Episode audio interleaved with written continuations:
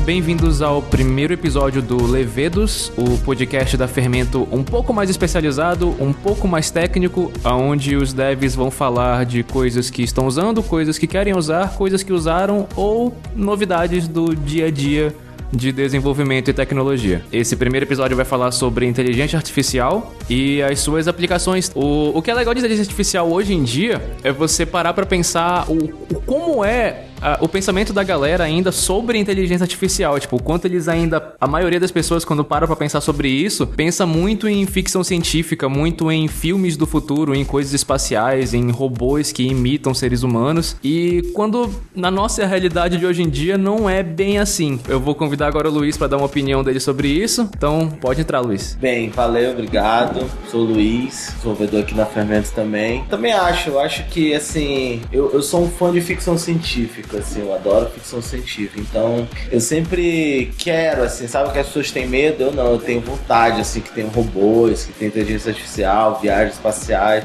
Eu costumo dizer com as pessoas que, assim, aquele lance do Matrix, de nós sermos escravos da máquina, apesar de ter esse, essa sensação estranha, esse medo de ser dominado que é da raça humana, mas é fantástico. E isso para mim já acontece. É, se você for analisar hoje, nós já somos reféns, por exemplo, do Waze, nós já somos refém do, da agenda do celular, do relógio, do alarme. Então, eu acho que a inteligência artificial ela vai ser excelente, ela é uma, uma ferramenta para ajudar a humanidade. Eu acho que é um salto, entendeu? Eu acho que isso já está acontecendo e vai acontecer. É uma criação nossa, eu acho muito difícil ela se rebelar contra a gente, de fato. E é muito provável que os homens usem isso contra outros homens e não a máquina contra os homens. Então, assim, eu, eu sou bem entusiasta. Eu também acho que no dia a dia já existe, a aplicação é muito boa e tem muitos exemplos que a gente não vai debater aqui que a gente vai ver que, que é muito prático e bom para vários cenários, assim, vários cenários até os menos imagináveis. Isso é um negócio, é um, é um toque legal de, de falar, em que quando a gente pensa nessa coisa de ser escravo de máquina, que é um pesadelo futurista,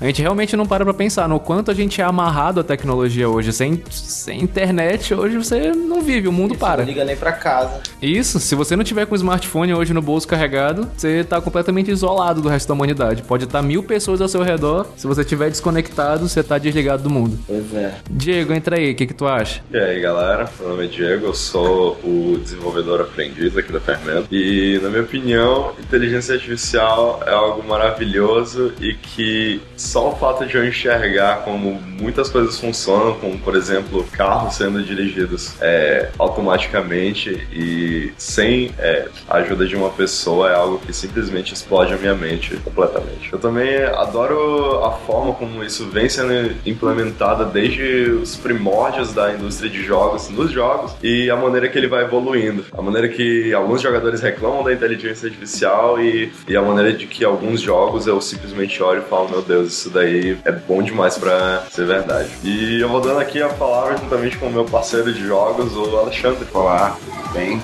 É, eu sou Alexandre Dias, desenvolvedor aqui também aqui do Fermento. A minha percepção de inteligência artificial é, acho que é o maior contato que geralmente nossa geração teve, que foi diretamente ligado aos games, como o Diego falou. A gente consegue perceber bem a evolução nos jogos, por exemplo, do Super Nintendo, em que existia certas manhas, existia ali um princípio de inteligência artificial, mas que os chefões faziam certas movimentações. Então você tinha que meio que decorar as movimentações e depois fazer as, as suas ações acima. Hoje em dia não. É, o, o chefão ele tem a possibilidade de modificar, aprender com outras, outros jogos de outros jogadores, pessoas que passaram pelas mesmas experiências. E mas na vida real eu fico. Eu queria que tivesse mais. Eu tento utilizar. Eu, eu, nunca utilizei a Siri, mas eu utilizei a Cortana, que é o, a, assistente virtual do, da Microsoft. Ela foi interessante até um certo momento, só que eu acredito na limitação dela mais da língua portuguesa. É, eu já tentei utilizar em inglês, mas eram muitos uns comandos bem mais é, fixos, então eu fiquei meio decepcionado com isso. Quando eu mudei para o sistema operacional Android, percebi que ele tinha limitações semelhantes e que ele estava muito ligado ao buscador. Então eu, eu, eu, é algo que eu espero bastante é, a evolução nos próximos tempos é a questão das assistentes virtuais. Essa questão de, de assistente é algo que é, é, bem decepcionante mesmo quando tu para pra pensar, porque principalmente quando tu compara a Siri com a assistente da Google, com a Cortana, a definição deles de assistentes é aquela coisa bem assistente mesmo, tipo, ela só sabe fazer o, aquele básico que ela foi ensinada e na maioria das vezes tu tem que falar de um jeito muito ligado ao que tu quer que ela faça, tipo, ela não vai supor o que tu quer, tem que estar tá muito destinado àquilo, então, tipo, perde um pouco daquela daquele ar que a gente tinha de quando surgiu isso, de que, meu Deus, eu tô falando com meu celular, ele tá entendendo o que eu tô falando. Ainda tá muito limitado. A gente sempre imagina que assistente virtual é uma pessoa, né? Então a ficção científica vende muito isso. E aí logo que surgiram os assistentes pessoais, os novos, né, com uma linguagem que já te entende tudo, você imediatamente queria isso, alguém que te entendesse, que você pedisse, solicitasse uma coisa e ela executasse imediatamente. Mas assim, acho que até para nós brasileiros isso é, é pior, porque os assistentes pessoais são sempre desenvolvidos desenvolvidos em inglês e eles chegam em português muito tarde. Então a gente vê maravilhas feitas em inglês, mas na realidade em português demora muito, são comandos muito simples, só de chamada, só de coisas muito menores. E a gente acaba se frustrando muito, assim, né? É, a língua portuguesa ela é difícil, eu já tentei fazer alguns trabalhos com voz e era um inferno porque tem questão de tonação e, e, e, outros probleminhas. Mas coisas básicas, por exemplo, que eu chego com meu é, ouvir novos baianos, que seria um termo simples, tá me jogando pra música e não tocar a música de fato. Eu já consegui fazer uns testes positivos, por exemplo, ouvir The Strokes, mas também tem a relação da, da língua portuguesa com o inglês. Então é, é algo que eu, que, eu, que eu espero bastante, principalmente quando eu estou dirigindo. As pessoas geralmente falar, eu não quero dirigir o carro porque eu quero que ele dirija por mim, mas sei lá, um, um assistente em que eu não precise tocar no meu celular e eu consiga fazer todas as minhas operações. Uma das coisas mais interessantes foi o projeto do Marcos Zuckerberg ano passado, que era da, da Casa Automática, que é o projeto Jarvis. Né? Ele até postou um vídeo no final do ano com o resultado do, do final, até fez um videozinho engraçado que não é o real, utilizando a voz do Morgan Freeman. É, eu fiquei em dúvida se era o real ou não, não era, né? Foi só uma dublagem. Eu acredito fortemente que tenha sido só uma dublagem. É, tá muito natural ele falando. Olha, se aquilo não for uma dublagem, então. Acabou, né? Zerou. Eu, o Marcos Quebec tá de parabéns, porque tá muito bom aquilo. Eu acredito mais que a, a, o robô era o Marcos Zuckerberg, do jeito que ele tava interpretando. Foi algo ridículo. É verdade, né? É. Péssimo ator. é verdade. A inteligência artificial. Boa. Esse limite de língua eu acho muito foda. Tem coisas tipo. Uh, no lançamento do, do último livro que teve do. Lançamento do livro da peça do Harry Potter, em que teve toda aquela. aquele jogo de marketing que eles fizeram com a Google e com os Androids, em que você. o celular começou a entender alguns feitiços. Tipo, você falava Lumos e a lanterna acendia. Você falava Nox, a lanterna apagava. E isso não chegou pro Brasil. Apesar de ser, tipo, as mesmas palavras, se tu tentasse falar, não chegou aqui, então a gente não conseguiu experimentar isso. Pois é, e assim, a língua portuguesa é, vai ser sempre esse grande desafio. O bom é que meio que a lógica do desenvolvimento mudou, né? Então, antigamente eles tentavam entender a linguagem e imitá-la. E hoje em dia, com Big Data e com essa nova abordagem de inteligência artificial, é, eles só comparam. Então, assim, pra gente foi bom. Acho que a evolução que nós tivemos em língua portuguesa se deve mais ao fato de que hoje em dia, quando você fala, oi Google, qual é a temperatura? Ele não entende o que você falou, mas ele compara com um milhão de pessoas que falaram aquilo e elas queriam aquilo e te dá a resposta do que de fato entendeu o que você falou. Então, isso foi um alento para vários idiomas, né? Porque você consegue expandir um pouco essa questão da linguagem natural. Apesar de estar dependente da internet agora, né? Nada roda no celular, é tudo na nuvem. Ele só, só grava e manda. A possibilidade do, do Big Data é algo sensacional. Por exemplo, aquele sistema de captcha que existe nos formulários, ele é para aprender mesmo. Pegar aquelas é, padrões e tentar. Sim, ele sempre bota uma palavra que ele sabe que é e uma que ele não sabe para te forçar a dizer e depois ele comparar resultados. Ele, inclusive, o começo disso, tal do reCAPTCHA lá, que depois o Google comprou, mas antes era uma iniciativa é, individual. É, era, eram livros escaneados, né? Que as pessoas não conseguiam, que os robôs, os OCRs não conseguiram ler. Eles pegavam as palavras que não conseguiram ser lidas no OCR, colocavam no reCAPTCHA lá para as pessoas, para os humanos digitarem, e aí eles aprenderem padrões, né? Novos e evoluírem, evoluírem. Isso é uma malandragem incrível. E tem os cases safadinhos da, da Google, quando, quando os robôs deles não conseguem entender algumas imagens do Street View, como o número de casas, por exemplo, que de vez em quando no Capture rola uma imagenzinha ampliada de um número de uma casa ou de um prédio. Ele te perguntando: o que, que é isso? Que número é Eu esse? tive uma experiência um dia desse sobre o Capture que eu tava minerando Bitcoin. Aí, e aí tem uns sites que eles chamam de torneira de Bitcoin, que é mais ou menos um site cheio de banners. E aí você vai lá pra você ficar algum tempo lá e eles te dão alguns Bitcoins. E aí acaba que toda vez que você vai pegar Bitcoin, você tem que responder aquele Capture do Google. E o Capture hoje em dia é muito inteligente, eu nem sei como é que é, ele só pede pra você clicar, né? Provavelmente é um padrão de imagem, sei lá. Mas quando você usa muito aquele Capture às vezes seguidas, ele não acredita mais nisso. Toda vez que você clica na caixinha, ele abre uma outra caixinha, não sei se vocês já passaram por isso, com uma pergunta. Então às vezes ele pergunta assim, ele pergunta assim, quais dessas fotos são fachadas de lojas? Aí ele aparece várias fachadas do Google Street View para você selecionar. Então, o que é uma placa? Isso é até para direção, né? Que ele pergunta assim, o que que é uma placa de trânsito? Aí aparece uma foto de uma rua, Street View e você marca o que é uma placa de trânsito. O que eu acho show dessa nova aborda- abordagem desse captcha deles é que nas vezes que apareceu pra mim, eu tive a sensação de que ele tava realmente me testando pra saber se eu era humano ou não. Porque tinha vezes que ele mostrava só o primeiro gradezinho de fotos com nove imagens e tipo, ah, o que que é fachada de loja? Aí eu clicava nas nove, ok, mas teve algumas outras vezes que ele mostrou a mesma coisa e perguntou, o que é fachada de loja? Novo, né? Aí eu clicava, ele não ficava satisfeito e me dava mais nove imagens. Isso Até que ele, fica, ele continuava me dando até que ele ficasse satisfeito e dissesse, ok, esse cara é humano. É, eu também pensei nisso. Eu pensei, caramba, será que eu demorei? Eu acho que a gente ficou na, dúvida de Foi, É, tipo, será que eu analisei demais? Será que eu, eu, eu- eu cliquei de alguma forma errada? Ou eu cliquei num padrão muito rápido? O que, que aconteceu pra ele achar que eu o não cara sou entra humano? naquela paranoia. Meu Deus, será que eu sou um robô? Será que tudo isso é falso? será que na verdade eu sou a inteligência artificial? Agora, O bom nunca fiquei bolado assim, não, mas eu às vezes, caraca, isso é um Sims. Cara, é um poderia fazer um gigante. filme de uma criança e tal, adolescente vai se criando, aí um dia ele começa a entrar na internet e aí ele vai no site, aparece um capture e não consegue resolver os captures. Aí ele fica boladão aí. Aquele captcha simplesão. É. Só clica aqui pra dizer que Aí você ele- não é um robô. Aí ele clicava e Aí não dava. ele não consegue clicar em cima. O que tá acontecendo, aí o filme termina ele descobrindo que ele era um robô mesmo.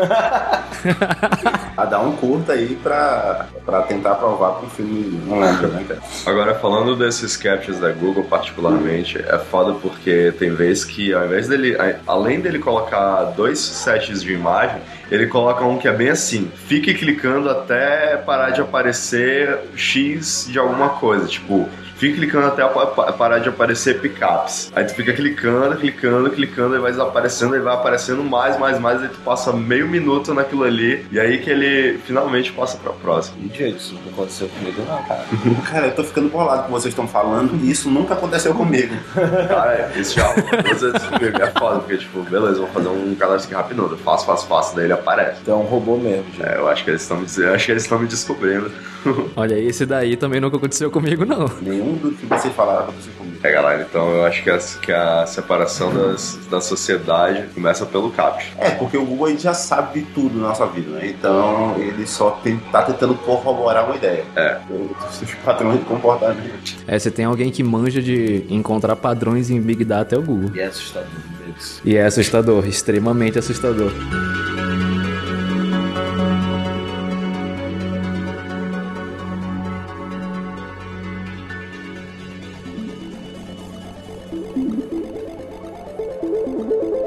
Eu lembro como era a- a- o quesito de inteligência artificial, o contexto que a gente tinha de dos primeiros bots que surgiram, os primeiros assistentes que era mais pra responder FAQ de empresas e tal. A maneira que eles eram feitos antes de existir o Big Data, que era aquela coisa muito escrota de ter um XML com com palavras raízes que poderiam ser o início de uma frase, aí você descia as raízes como se fosse um como se fosse um, um mapa de palavras e dependendo de onde você andasse pelo caminho ali, dava uma pontuação que podia ser o que você queria. Tipo, era, era algo extremamente, tipo, vou tentar replicar Era o foda. conceito da língua portuguesa de como montar uma frase. E aí depois surgiu o Big Data, não. Depois do Big Data, eu não tenho mais que entender o que tu tá falando, eu não tenho mais que entender o teu idioma. Tu pode falar o que tu quiser do teu idioma, eu só vou comparar com outras pessoas da mesma língua. E era uma análise léxica, né? É direto. E ele O montando que, que é artigo, o que, que é verbo, o que, que é advérbio. E hoje em dia isso tirou um peso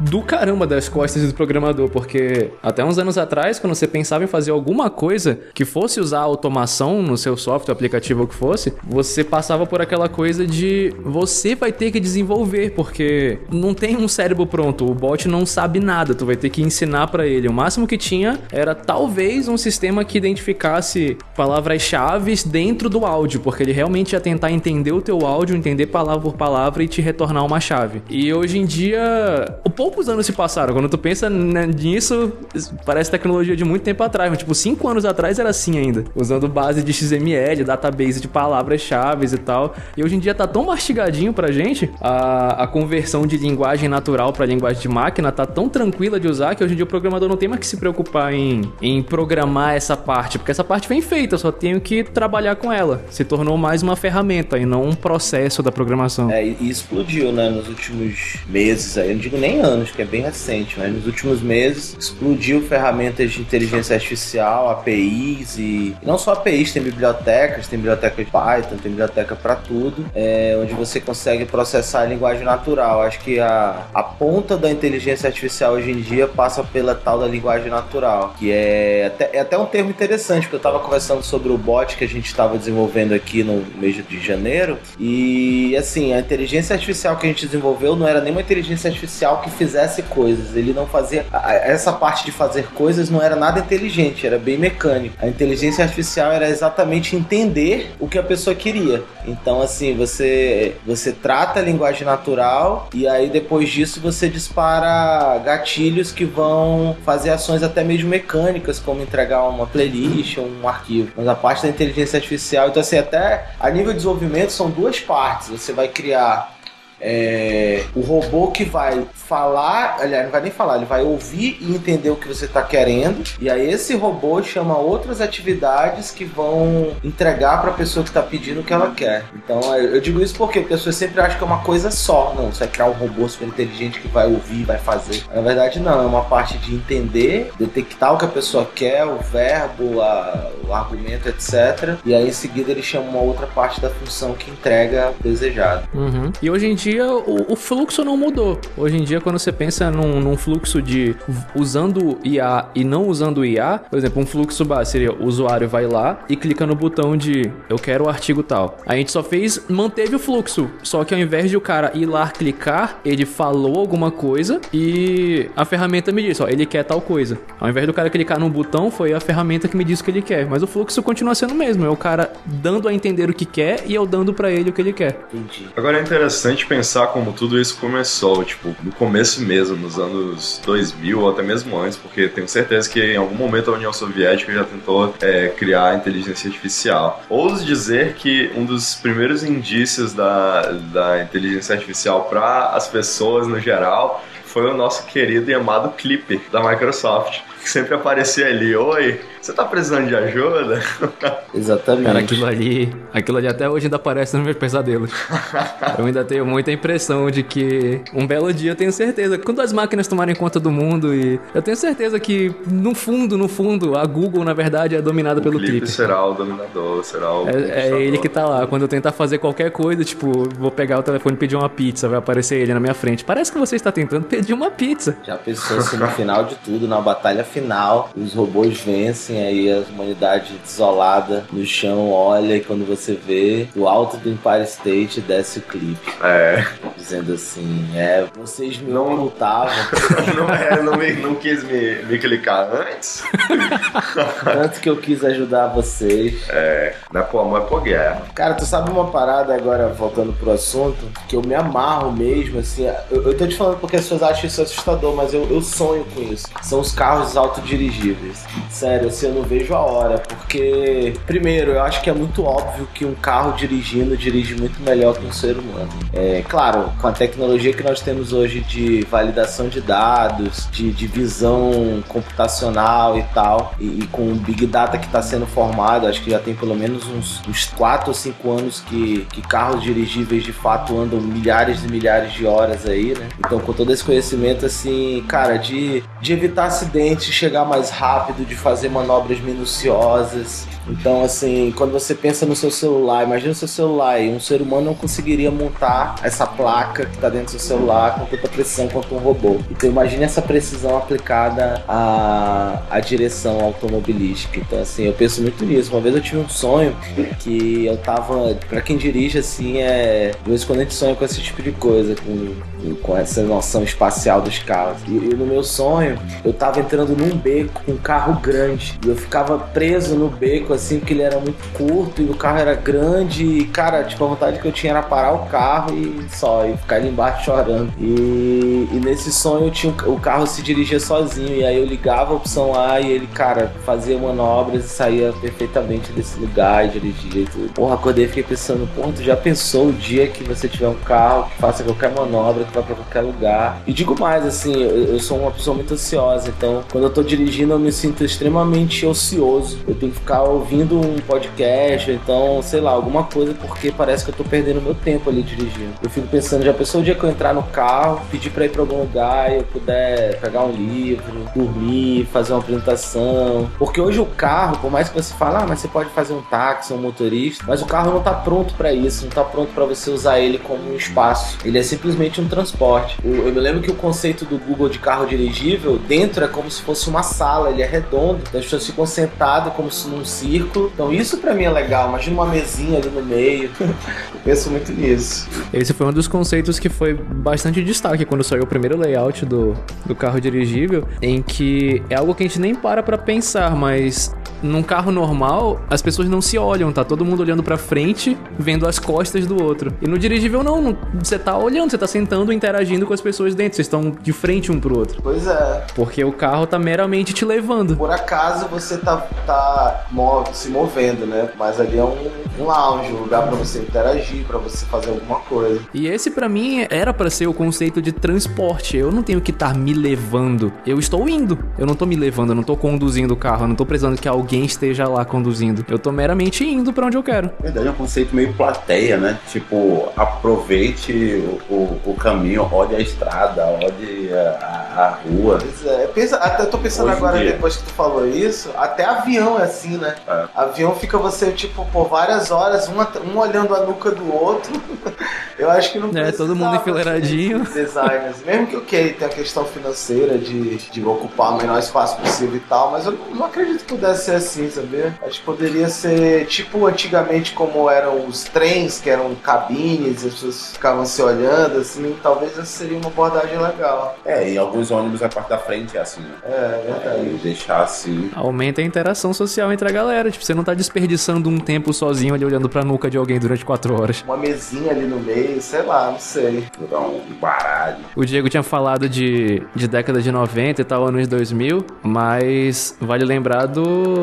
Do não, né? Da Eliza, o primeiro chatbot. Eliza. Não, Eu não lembro, não. Foi o primeiro chatbot mesmo. Foi ela que surgiu com o conceito de, de você usar conversação pra, pra receber respostas de algo que não tá vivo. Isso foi Eu acho que a Eliza é década de 60, se eu não me engano. Como é o nome daquele robô brasileiro?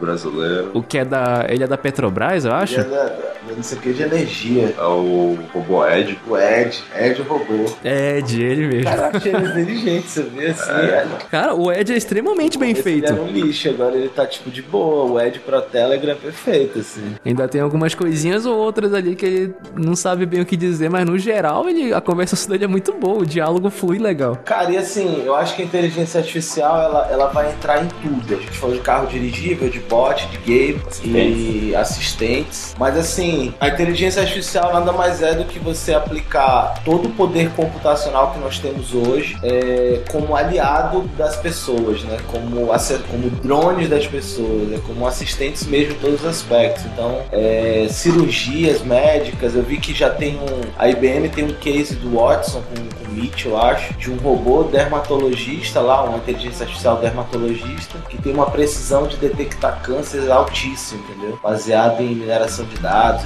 É, então, assim, a gente pode, por exemplo, eu, eu, eu, não lembro se tem alguma iniciativa de inteligência artificial na programação, mas eu vi algum tempo atrás uma, uma ferramenta que enquanto você programava, ele já ia checando o teu código, já ia te sugerindo, já ia trazendo a documentação das funções que você está usando. Não sei se tu lembra disso, Max, ele ficava tipo no sidebar, assim, era um outro software. Aham, uhum. ele ficava tipo que analisando sempre o teu código, como se fosse tipo um professor é, do teu lado. Sim, e até falando mais simples disso, o Gulp ou o Grunt, que são os, aqueles gerenciadores, para mim eles são tipo drones, assim. É como se você estivesse ali fazendo uma atividade no meio e você tem vários robozinhos ao seu, ao seu redor te auxiliando em várias atividades mais repetitivas e mecânicas. Isso é um negócio que é até legal ver o conceito do que a gente chama de, de IA mesmo, porque a gente trata essas coisas, tipo automação, como inteligência artificial, mas o conceito de inteligência mesmo, tipo, não é que aquela máquina esteja pensando, ela pode estar tá fazendo coisa pra caralho, mas ela não tá pensando, ela não tá consciente do que ela tá fazendo. É uma série de instruções que ela aprendeu a identificar e reproduzir. Ainda que seja algo extremamente complexo, como por exemplo o, de, o robô dermatologista,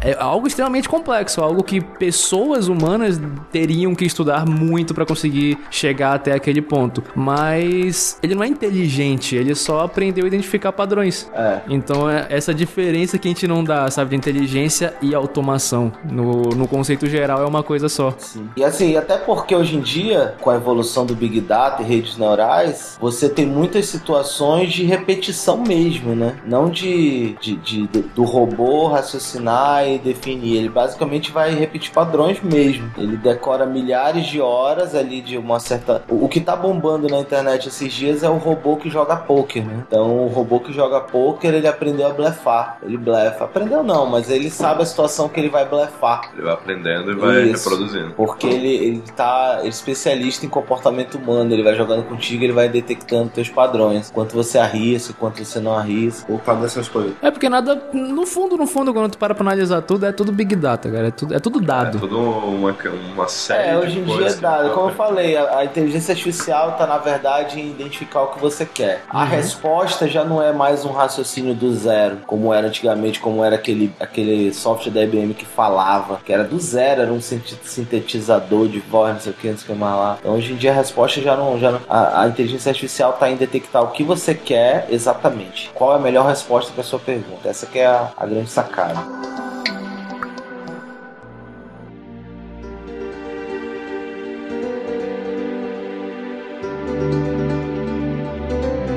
conversando sobre essas coisas mais é, mundanas, tipo, que você puxou, por exemplo, dirigir um carro, o que, que, que, vocês queriam que a inteligência artificial não entrasse, assim? Por exemplo, eu não queria que tivesse uma inteligência artificial para cortar o meu cabelo. Eu gosto de ter um ser humano ali.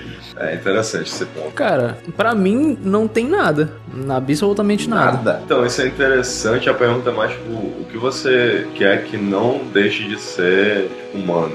Alguma coisa que você quer que continue sendo como sempre foi. Mas olhando por um, por um, por um lado geral, quanto mais coisa automatizada, melhor.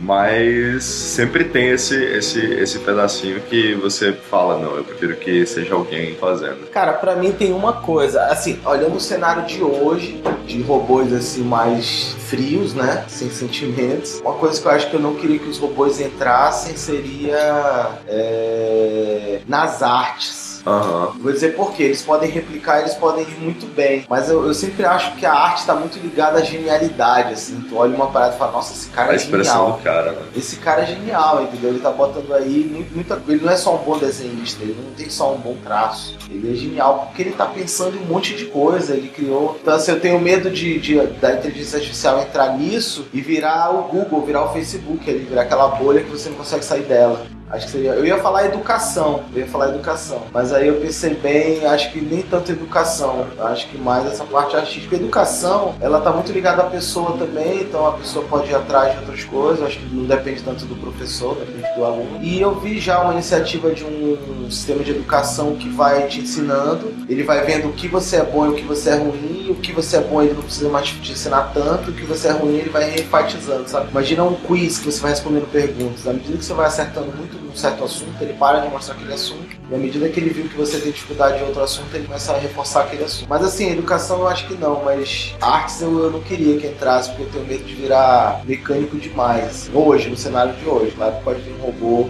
foda e sentimental e tal. Hoje não, pra mim seria isso. Falando em interferir no nosso meio, seria interessante no futuro é, ver como acontece em alguns casos na nossa ficção, no nosso mundo é, fictício de, de, cinema e tal, é, de humanos se relacionarem com robôs ou com inteligências artificiais. Tipo, tipo como rola bastante no Japão, que é o nosso lugar cheio de bizarrices, onde tem muita gente que é simplesmente apaixonada por simulador de, de encontros. O que, o que você tem. Eu, quero, eu estou ansioso para ouvir o que você tem a dizer sobre isso, Max. Cara, e tá virando uma realidade. Né? Começo de 2017 agora foi criada a, a Harmony, o primeiro robô sexual com que oferece uma, uma ligação emocional. Ela é programada para tentar reproduzir e identificar emoções e criar um laço de, de relacionamento mesmo. Ela não é meramente uma boneca sexual, ela é uma boneca de relacionamento, para você realmente se relacionar. Seria uma eu não sei, não esqueci o nome da personagem da Scarlett Johansson voltando lá pro filme só que com um corpo, não é. apenas o smartphonezinho. É isso? É, teria um corpo humano bem simulado. E a gente tá caminhando para isso, porque tem. E, e, é algo que é foda, porque tem, quando tu para pra olhar de um modo mais analítico, tipo, é um mundo que quando chegar num ponto em que realmente, se a gente conseguir realmente simular o pensamento humano, uma emoção humana, chegou num ponto em que não tem mais motivo de.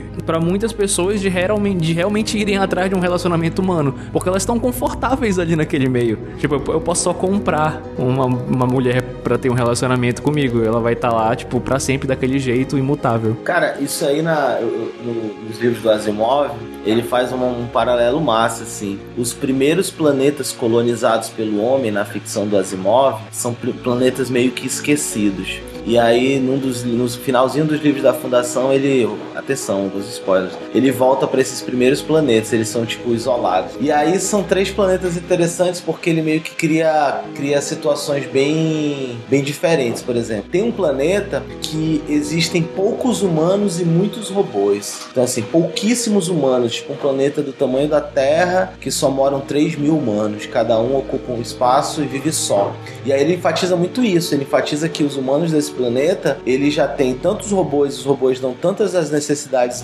deles, de tudo, que eles não se relacionam mais com ninguém. Porque ele diz que o ser humano em si é um animal que precisa estar sozinho, ele gosta de estar sozinho, ele gosta do espaço dele, ele gosta de, de ficar só com ele. Ele só. A nossa, socialidade, a nossa socialização é decorrência das nossas necessidades. Então, a partir do momento que um robô passa a, a, suprir a necessidade dele em vários aspectos físicos e, e de bem-estar e sociais e tudo, ele não precisa mais de humanos, assim, ele evita o contato com o humano, eles se falam só por, por holotela, que ele chama. Então eu fiquei pensando muito nisso, eu falei, cara, acho que todos nós, em algum momento da vida, pensou assim, porra, eu queria ter uma casa só pra mim, sozinho, ninguém, só eu, só minhas coisas, silêncio. Porra, ia ser fantástico. Só que aí você pensa assim, porra, uma casa sozinha, vou ter que cuidar de tudo, vou ter que limpar tudo, e não vai ter ninguém para conversar Acho que o Max mora só, eu já morei só. Tem um momento de quando você mora só que você fica tipo semanas em silêncio. Não é minutos ou dias, você fica semanas sem ouvir e sem falar nada. Tanto que quando você volta a falar, porra, parece um trovão assim. Eu me lembro que teve um, um período da minha vida que eu, eu tava morando sozinho, estudando e tal. Acho que era férias, e eu fiquei tipo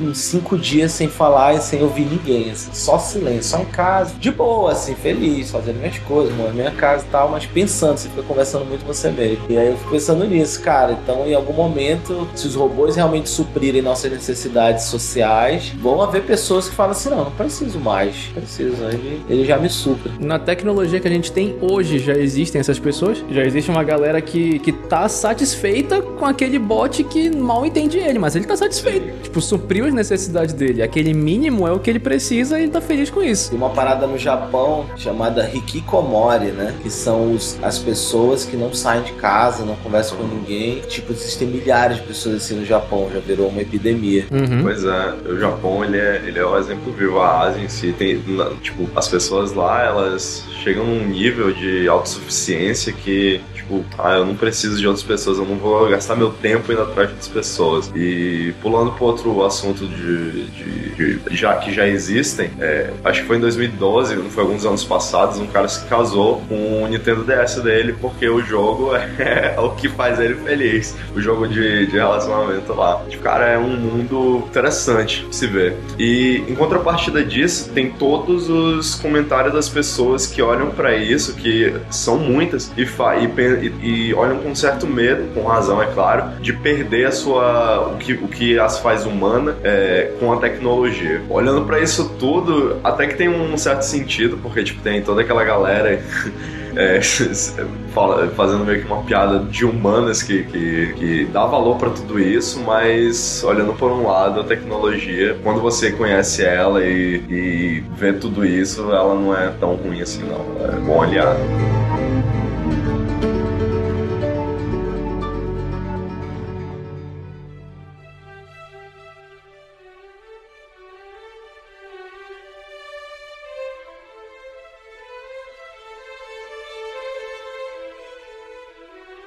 A gente já tem um, uma visão geral do que acontece hoje, tipo, no nosso presente, no, no quanto a realidade tá focada na inteligência artificial, ainda que em pequenos pontos, mas o, o que, que vocês esperam, assim, tipo, nos próximos 5 ou 10 anos? Visto que nos últimos 5 anos a gente teve esse salto de uma inteligência artificial que não precisa mais identificar o que tu fala, mas sim entender o que tu quer.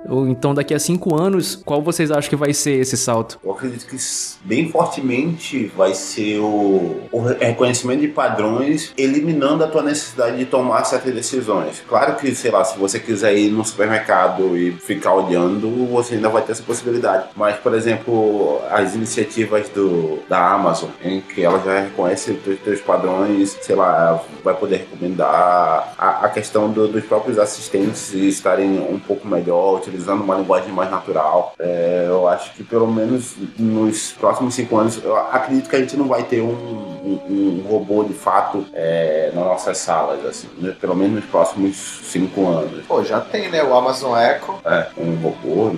Não, sala. ele é é uma torre de som, bota lá no rack da sala e tudo que tu pede fala esse robô faz. Eu acho que a gente não vai chegar a ter de, na forma que a gente imagina em ficção, assim, de a gente ter realmente um androide em forma humana fazendo essas coisas, mas eu acho que vai ser muito comum daqui a uns 5 anos você ter uma presença virtual mesmo, algo, um, um, algo que realmente vai te auxiliar em coisas mais repetitivas ou coisas mais banais, assim, mais mundanas do dia a dia. Bem Jarvis, assim, né? É, a gente já tem alguns alguns hoje que estão em, em projeto, ou então que estão em alfa, que estão sendo desenvolvidos, que que estão lá para principalmente no Japão, né? Que tá anos luz da gente, em que eles têm realmente assistentes que tomam conta realmente da tua casa, não, não só aquela coisa básica de controlar a temperatura, controlar a luminosidade. Eles realmente já já sabem, tipo, quando você chegou em casa e se foi você que chegou em casa, tipo, com reconhecimento de câmera, te cumprimenta de um jeito que ele acha que vai ser mais confortável para ti. Tipo, tu chegou em casa com uma cara meio cansada, ele já te cumprimenta simulando uma voz mais doce, mais calma de por que, que você tá cansado, aconteceu alguma coisa? Ou quando você chega feliz em casa, ele te recebe feliz também, tipo, ah, o seu dia parece que foi bom. Hoje a gente já tem algo assim, então daqui a uns 5 anos eu imagino que isso já vai estar tá muito mais maduro. É, então. e, e, é importante tu falar que é que reconheça o dono, né? Porque tem aquela história do, dos Estados Unidos, um, tava tendo uma matéria sobre o Amazon Echo, que é justamente essa caixinha de som fica no hack de todo mundo, e ela tinha uma falha que ela não reconhecia a voz do dono, e aí o apresentador de TV deu uma ordem. Amazon Echo, compre não sei o que, não sei o que mais lá. E aí 12 mil casas nos Estados Unidos fizeram aquela compra naquele instante.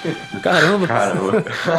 a Amazon reembolsou todo mundo, mas foi bem interessante. Cara, é, eu, a minha aposta é exatamente essa. Eu quero ver o quão longe a, a, é, a inteligência artificial vai chegar em conjunto com o IoT, o Internet of Things, que pode ser um tema futuro do nosso podcast e é algo fantástico. É tipo, você, porra, cheguei em casa e já tá tudo funcionando e, e tipo, eu não preciso ter tanto esforço assim para gerenciar minha vida. Isso é simplesmente fantástico.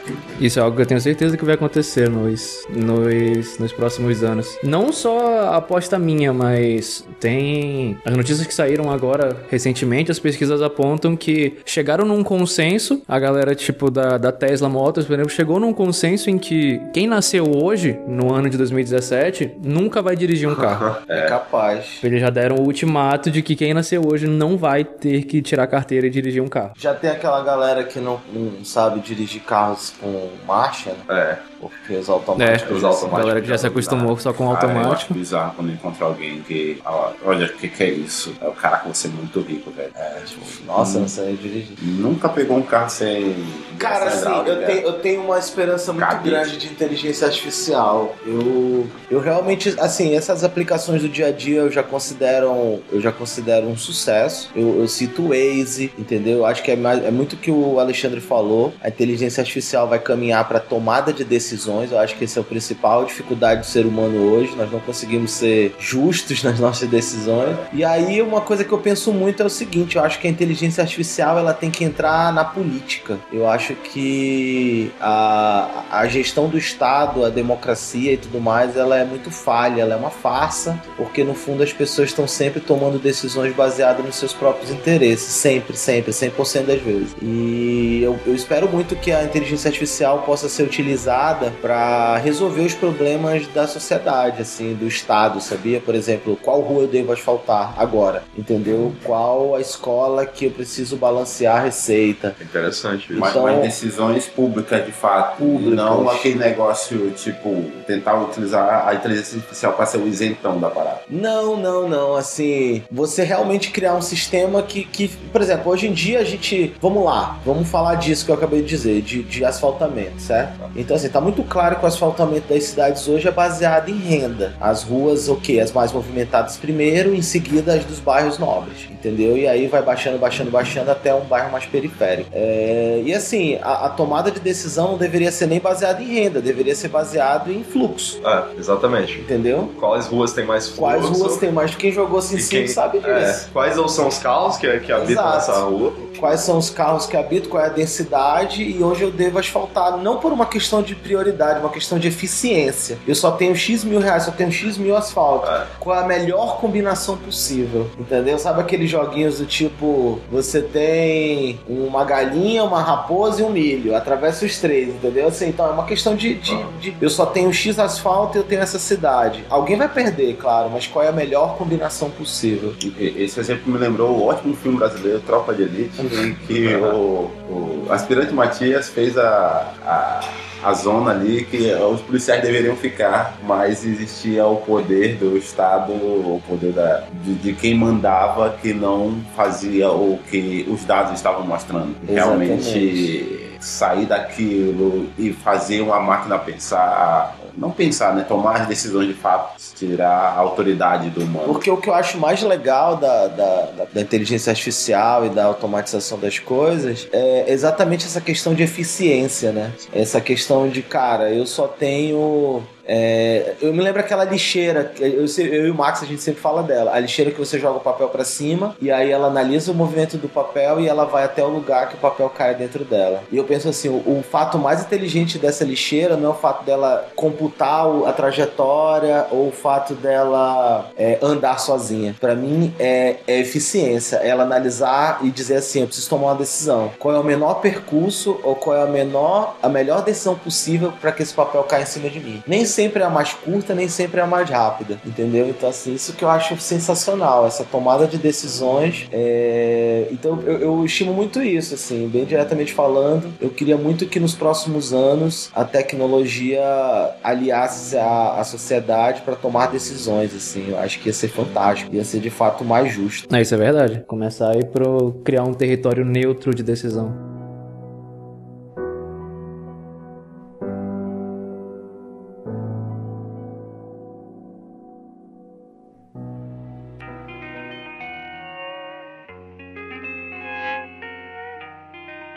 Então, galera, esse foi o primeiro episódio. Eu espero que vocês tenham gostado do Levedos, primeiro episódio piloto do nosso podcast um pouco mais técnico da Fermento. E se você gostou, se você achou que a gente falou alguma coisa equivocada, ou se você quiser dar sua opinião, pode comentar, compartilhar, entrar em contato com a gente pelo site ferment.to ou pelo e-mail com ferment.to. E até mesmo se você for da área, se você quiser conversar um pouco mais com a gente sobre, ou até mesmo participar dos próximos episódios, pode entrar em contato, a gente vai te receber com certeza, vai agregar bastante valor. E como a gente falou, esse é um podcast um pouco mais técnico e a gente gostaria de agregar um pouco mais de tecnicidade a ele, apesar de ser bastante opinativo, como o Luiz fala. Beleza, valeu, obrigado. Uh. Falou, povo. Até mais.